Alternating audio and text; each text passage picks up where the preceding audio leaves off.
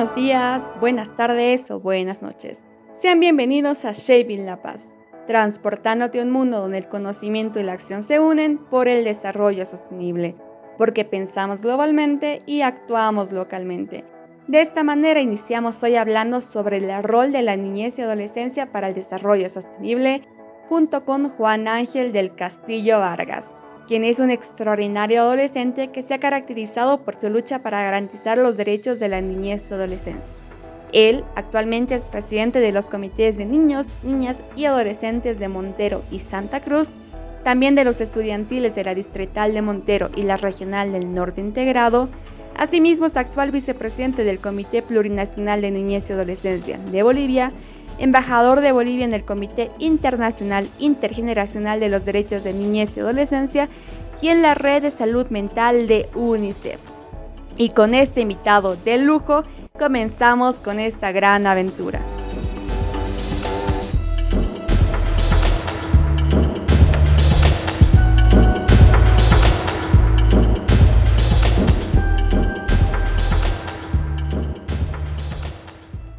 ¿Cómo estás, Juan Ángel? ¿Qué tal?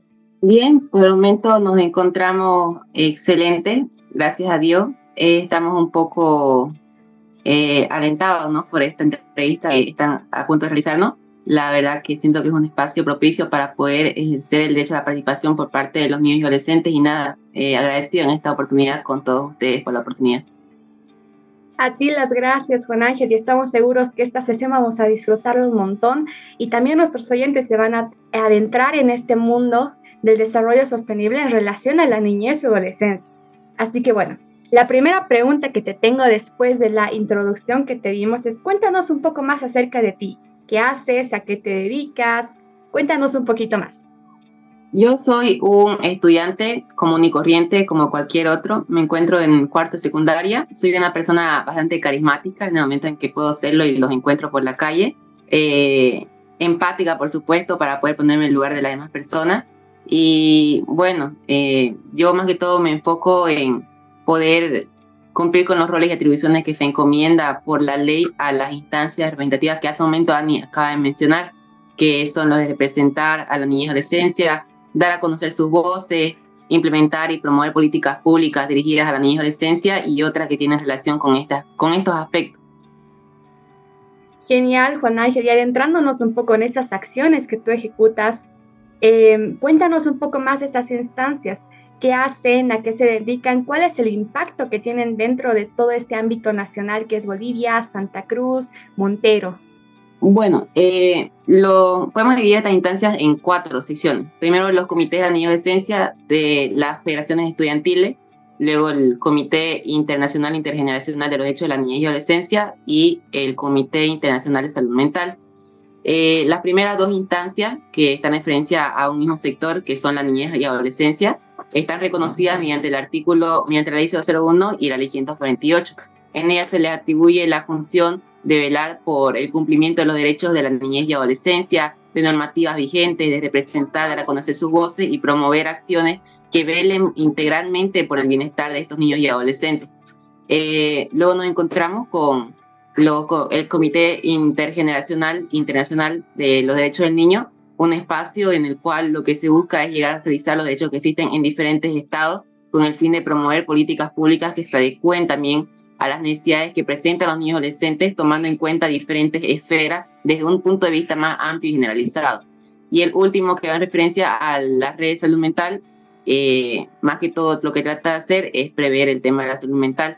Eh, normalmente consideramos este aspecto como uno que puede estar como añadidura, es decir, de sobra, pero lo cierto es que también es importante porque la alta tasa de suicidio y, y, baja autoestima se ve incrementada con el pasar de los años y son encuestas que se han realizado, igual es de importancia. Entonces, dentro de esta red, lo que se busca también es poder incidir, porque esta es la palabra clave, incidencia, para poder llegar a alcanzar niñez y adolescencia mediante propuestas que también puedan velar su salud mental.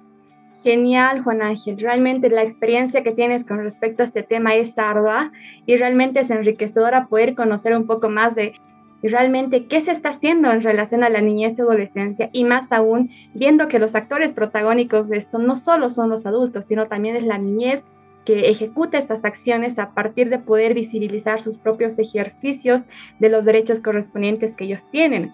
Entonces, cuéntanos cuál ha sido esta experiencia eh, en relación a las acciones que has hecho, cuál ha sido tal vez alguna experiencia que has tenido eh, donde tú has pensado y has dicho, realmente estoy generando un cambio dentro de este ámbito para el ejercicio y la garantía de los derechos de este grupo poblacional.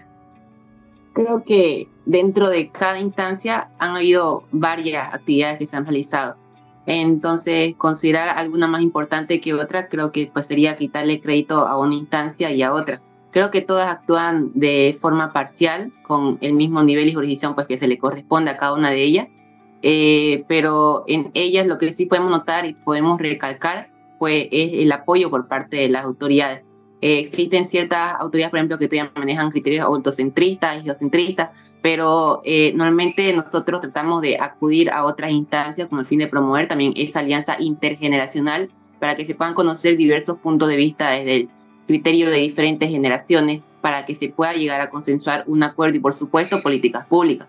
Por ejemplo, eh, estuvimos este, socializando una línea gratuita sobre psicólogos que atendían a nivel nacional a la niñez y adolescencia y todavía sigue vigente, que es la familia segura. Estuvimos este, promoviendo la implementación del programa AIDA, que buscaba reducir la, el alto índice de embarazo en adolescentes en los municipios eh, mediante la implementación de centros que brindan métodos anticonceptivos y busca ejercer los derechos sexuales y reproductivos. Eh, y asimismo, estuvimos velando en el tema de la violencia, en el tema de la pobreza, el medio ambiente y otras propuestas que también que son fundamentales para poder garantizar los derechos principales que tienen los niños y adolescencia establecidos por el Código de la Niñez y Adolescencia. Uy, realmente, eh, Juan Ángel, son varios temas de los que se habla cuando tocamos el tema de la niñez y adolescencia, hablamos de violencia, hablamos de medio ambiente, hablamos de salud mental, hablamos de un montón de temas que realmente son bastante relevantes y que incumben a este grupo poblacional. Pero cuéntanos, ¿cuál es el inicio de esto? ¿Dónde ha nacido tu motivación para hacer lo que haces?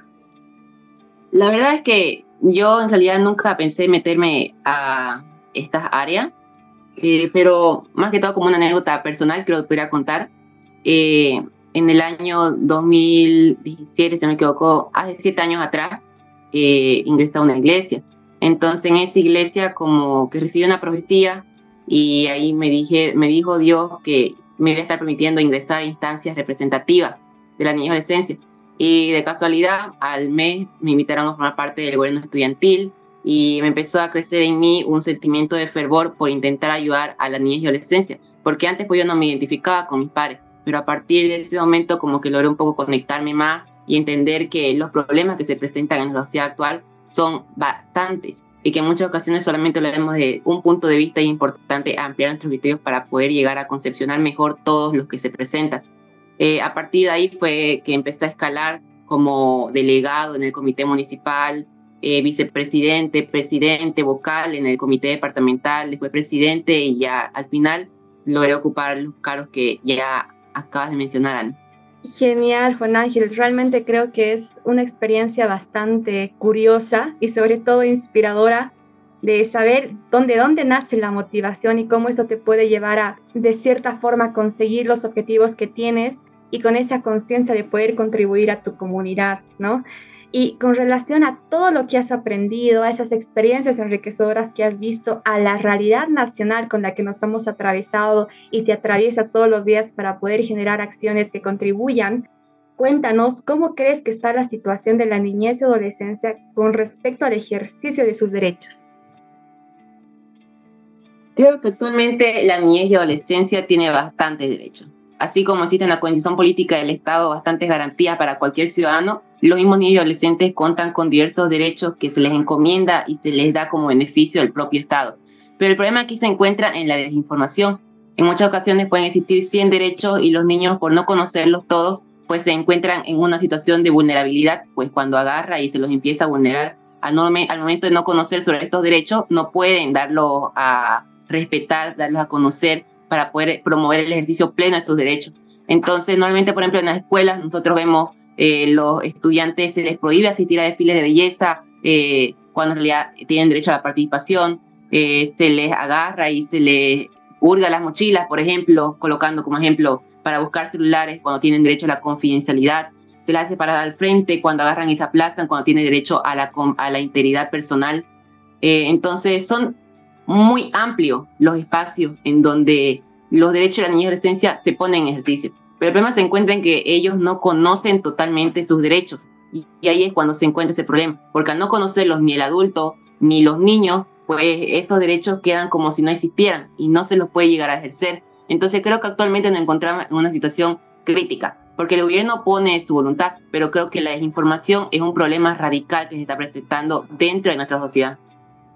Bueno, y muy relacionado con lo que indicabas, que la información es importante no solo para la niñez y adolescencia, sino también para los adultos y también las instancias que protegen a, a este grupo poblacional.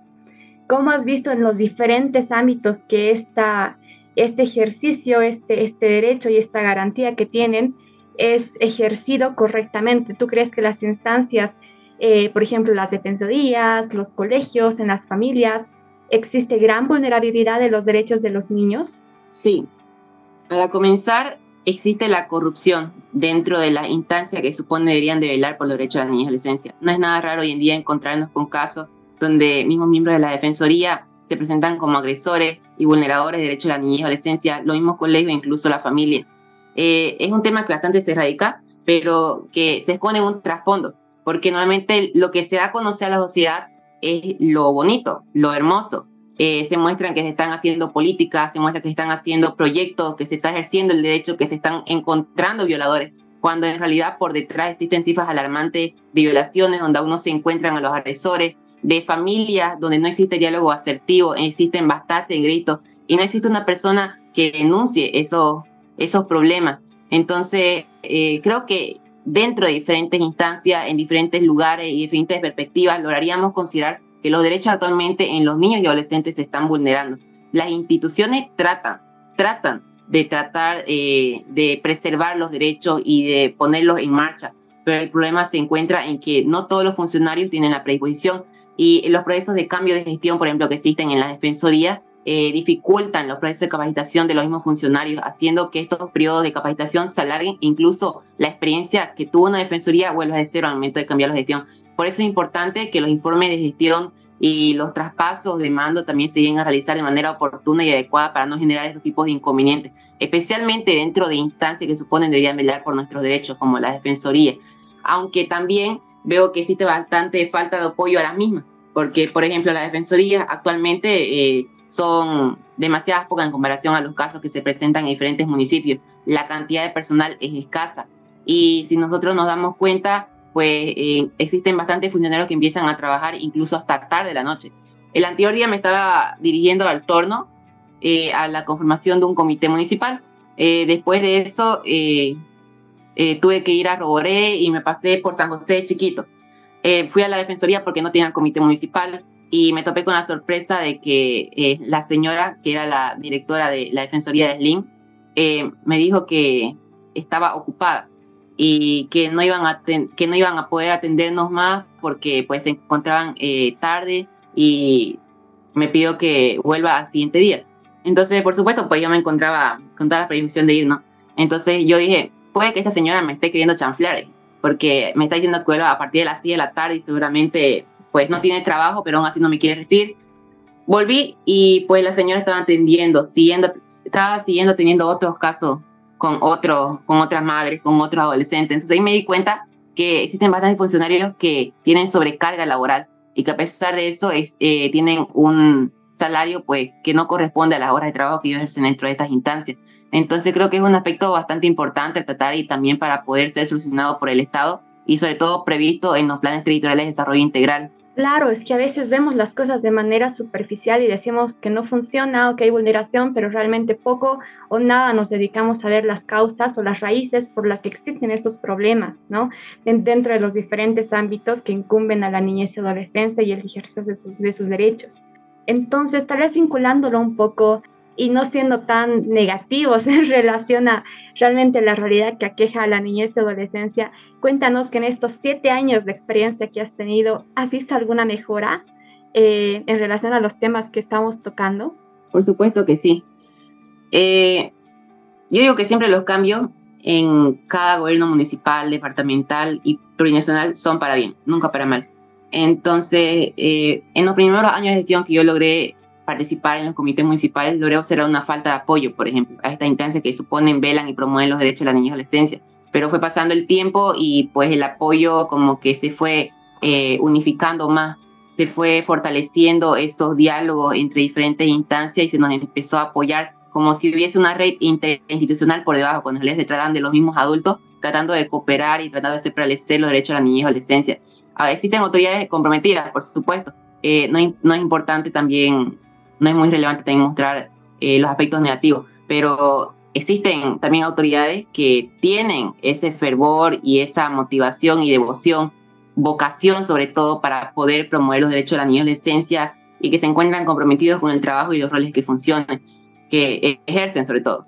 Entonces creo que sí existe apoyo en cuanto a los derechos de la niñez y adolescencia, pero dentro por otros aspectos también no, ¿no? Creo que estamos en un punto parcial dentro de las temáticas, pero la propuesta y la, y la eh, disposición que tienen las autoridades y las instituciones pues es amplia y creo que es digna también de admirar y también de fortalecer en algún momento.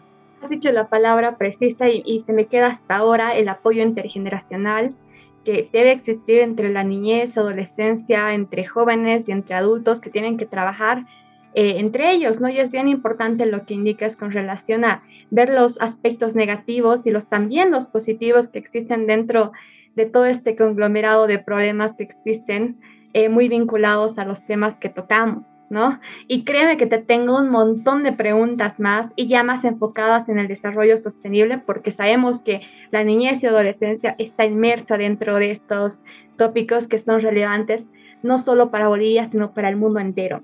Entonces nos esperas unos 90 segundos donde vamos a hablar acerca de la Convención de los Derechos del Niño en Interactuando contigo. Entonces, quédense en Shaping La Paz, donde nuestro invitado responderá las preguntas que previamente hicimos a nuestros oyentes y seguidores en nuestras redes sociales. Así que comencemos.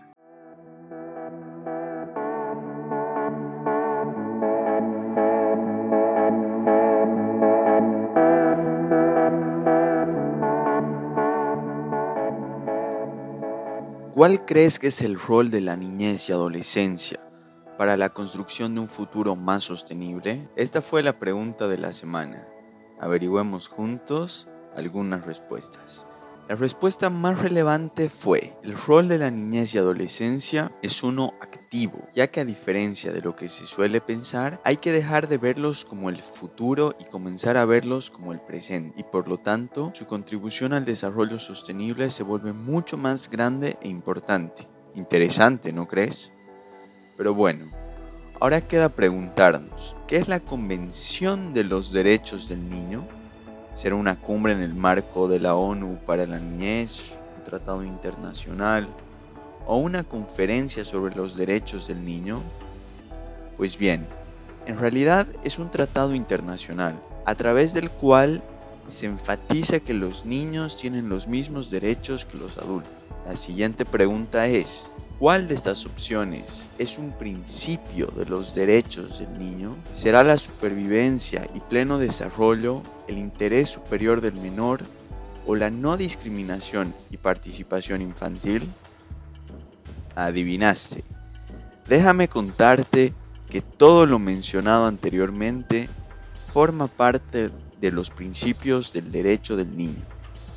Vamos con la última. Según la Convención, ¿hasta qué edad uno es considerado niño, 3, 2, 1 es hasta los 18 años. Esto fue interactuando contigo. Volvemos con nuestro invitado, pero cuéntenos, ¿qué opinión tienes tú acerca de los derechos del niño?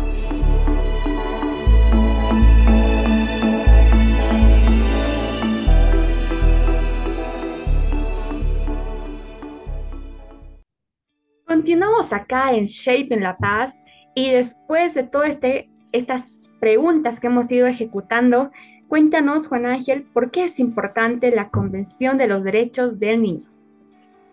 Bueno, para comenzar, eh, en un inicio no todos los estados otorgaban a la niñez y adolescencia los derechos correspondientes que hoy en día podemos ver traspuestos en las leyes. Eh, existían eh, países donde se vulneraban bastante eh, aspectos básicos y pilares fundamentales que significaban la integridad básica para los niños y adolescentes. existió un momento que fue la Convención de los Derechos de la Niñez y Adolescencia, donde citó a todos los gobiernos del mundo para que puedan llegar a establecer diálogo y, por supuesto, consensuar en cuáles serían los derechos principales que se podrían ejercer, a ejercer para niñez y adolescencia. Eh, en base a esos derechos que hoy en día incluso los podemos ver, es que se han llegado a implementar las leyes. Por supuesto, no todos los países han ingresado dentro, pero ha sido una cantidad significativa. Eh, y a partir de estos derechos fundamentales que se han establecido, es que hoy en día vemos leyes que tratan de amparar los derechos, como también ya establecer por demás, y también como un aspecto importante, los deberes de la niñez y adolescencia. Genial, entonces, vinculándolo ahora al desarrollo sostenible, ¿crees que existe alguna relación con la Convención del Niño, los derechos de la niñez y adolescencia que estén relacionados con el desarrollo sostenible? Por supuesto, porque en ese momento lo que se trató de hacer es realizar, eh, promover beneficio específico a la niñez y adolescencia basada en un enfoque al, a la al bienestar de la niñez y adolescencia dentro de ese presente, pero sin afectar eh, negativamente las condiciones del futuro. Entonces, no se ha promovido, por ejemplo, en los derechos eh, de la niñez y adolescencia, eh, los niños, los, gobiernos deben de, de, crear empresas para asegurar que los niños y adolescentes al momento de crecer tengan un futuro económico estable. No, en ese momento, pues las empresas generan gases de efecto invernadero, afectan el medio ambiente y ahí existe una falta de desarrollo sostenible. Pero los derechos que se han tocado, por ejemplo, que son los básicos, no influyen dentro de negativamente del desarrollo sostenible, sino por el contrario, no afectan. Tratan de velar y enfocarse en el presente sin afectar las condiciones del futuro, como he dicho. Claro, y muy vinculado con lo que mencionabas, hay una famosa frase que usualmente siempre la escuchamos los que somos activistas por la niñez y adolescencia, es que al final el futuro son los niños, ¿no? Entonces cuéntanos, ¿qué opinas acerca de esa frase? Y tal vez si encuentras alguna eh, relación con el desarrollo sostenible que tiene esta frase. Yo creo que los niños y los adolescentes, por supuesto, son el presente y el futuro, porque en la antigüedad, pues se consideraba a los niños como una minoría, como un grupo etario que no, le correspondía importancia. Pero a medida que fue avanzando el tiempo ya se lo fue incluyendo incluso en la política y como activista, nosotros vemos a Greta Thunberg, a Francisco Javier, medio ambiente. Eh, entonces ellos siendo niños han comenzado a trabajar por los derechos. Entonces ellos han promovido un desarrollo sostenible, por ejemplo, en el medio ambiente, y han empezado a hacer y a trabajar en el presente. Es decir, los niños son el presente y el futuro, porque el hecho de que sean niños no significa que no puedan actuar desde hoy. Los niños recientes pueden actuar desde hoy día y también en base a sus conocimientos actuar en el futuro para poder promover política y proyectos basados en sus experiencias. Claro, y hay un tema bastante relacionado que usualmente antes no se lo tocaba, pero era el medio ambiente y los niños, ¿no? Porque antes entendía que no existía ninguna connotación entre ambos términos, pero en los últimos años hemos escuchado que de hecho el medio ambiente estaba también enfocado en poder proporcionar a la niñez y adolescencia un futuro y una generación eh, para poder generar acciones y que tengan una vida digna y un bienestar en relación a todas sus necesidades. Entonces, ¿tú cómo ves el rol que tiene la niñez y adolescencia en relación a este, esta problemática global que es el medio ambiente? Creo que tienen un rol bastante importante. Desde lo principal podríamos comenzar diciendo que pues ellos, eh, depende de ellos el futuro de nuestro planeta, ¿no? Porque ellos siendo niños empiezan a concientizarse y en un futuro, dependiendo de cómo ellos se concientizan en pequeño, es que ejercen también propuestas y acciones que velan por el bienestar del medio ambiente, con el propósito de poder velar integralmente por el futuro de su generaciones venideras. Eh, actualmente los estados creo que se están concentrando bastante en controlar la emisión de los gases de efecto invernadero, mm, conforme al Acuerdo de París realizaron. pero existen países, por ejemplo, que son los principales en emitir los gases de efecto invernadero que se han recluido de estos tratados, como por ejemplo mencionamos a Estados Unidos, que es un principal país productor de estos gases, se ha excluido de este tratado de París y creo que eh, no todos los países del mundo eh, tratan de ejercer plenamente derecho al medio ambiente, pero las políticas que implementan tratan de correlacionar sus acciones dentro de este sector y de este ámbito en favor de la niñez y adolescencia. Aquí en Montero, por ejemplo, estábamos nosotros eh, implementando, por ejemplo, la reforestación en lugares públicos. Entonces fue como una campaña donde los niños y adolescentes fueron con sus padres y empezaron a cultivar este, plantas en lugares públicos, hubieron concursos de jardines donde ellos agarraban y reciclaban materiales. Entonces todo esto para poder promover el derecho al medio ambiente y poder hacerlos a ellos sujetos de derechos activos, para que ellos puedan tener incidencia también dentro de nuestra sociedad. Efectivamente, y es que en realidad el desarrollo sostenible junto con la niñez y adolescencia muchas veces los encontramos que van de la mano, ¿no? No solo con el medio ambiente que está muy eh, vinculado con, eh, con, la educación ambiental, con generar agentes de cambio eh, que promuevan el activismo medioambiental, ¿no? Sino también tal vez yéndonos a los objetivos de desarrollo sostenible de la Agenda 2030 tenemos el fin de la pobreza, eliminar las desigualdades. Entonces, cuéntanos Em, dentro de las funciones que ejecutas, ¿cómo tú ves que se está accionando esta Agenda 2030 y los Objetivos de Desarrollo Sostenible que están ligados a la niñez y adolescencia? Creo que estos objetivos para el desarrollo sostenible, pues igual están implicados en gran parte a los derechos que los mismos niños y adolescentes tienen. Eh, por ejemplo, en el derecho a la educación, por ejemplo, que habla sobre la calidad que debe tener y que la educación hoy en día es gratuita, también es uno de, los, de las esferas que se implementa también dentro de la Agenda 2000, eh, 2030. Entonces, eh, creo que sí son bastante los aspectos que también tratan de relacionarse con las políticas que tratan de implementarse en los diferentes niveles de gobierno y las instituciones que trabajan a favor de ello. Claro, y, y como vemos, y estábamos tocando, de hecho, todo se relaciona entre todo y al final no se puede excluir el rol que tiene la niñez y adolescencia y no solo un rol pasivo, ¿no? Como tú mencionabas, no es solamente decir eh, que las autoridades o las instancias tomen acción en relación a las problemáticas que existen, ¿no? sino también que la misma niñez y adolescencia, dentro de su posición, dentro de sus experiencias, dentro de sus propias necesidades que ellos experimenten, puedan de alguna u otra forma accionar, ¿no? Entonces, ¿cómo tú has visto el rol que tiene la niñez y adolescencia ahora en Bolivia, dentro de las, eh, eh, de las instancias en las que tú participas, del montón de, niños, niñas adolescentes que conocen y que participan dentro de, tus, dentro de tu colegio, dentro, bueno, de todo el ámbito en el que trabajas. ¿Cómo has visto el rol de la niñez y adolescencia que trabaja por el desarrollo sostenible? Creo que hoy en día los niños y adolescentes son los que más se preocupan por su futuro. Claro, ellos son los que lo van a vivir. Entonces tratan de incidir en los criterios que manejan las autoridades para eh, acciones que velen por el bienestar de ellos en un futuro. Eh, si no me equivoco, son 17 los objetivos que se plantean en la Agenda 2030 y eh, ellos tratan también inconscientemente, aún no conociendo la agenda, de tratar de prevalecer estos, estos tipos de actividades que puedan promover el desarrollo sostenible conforme a esta agenda que se tiene.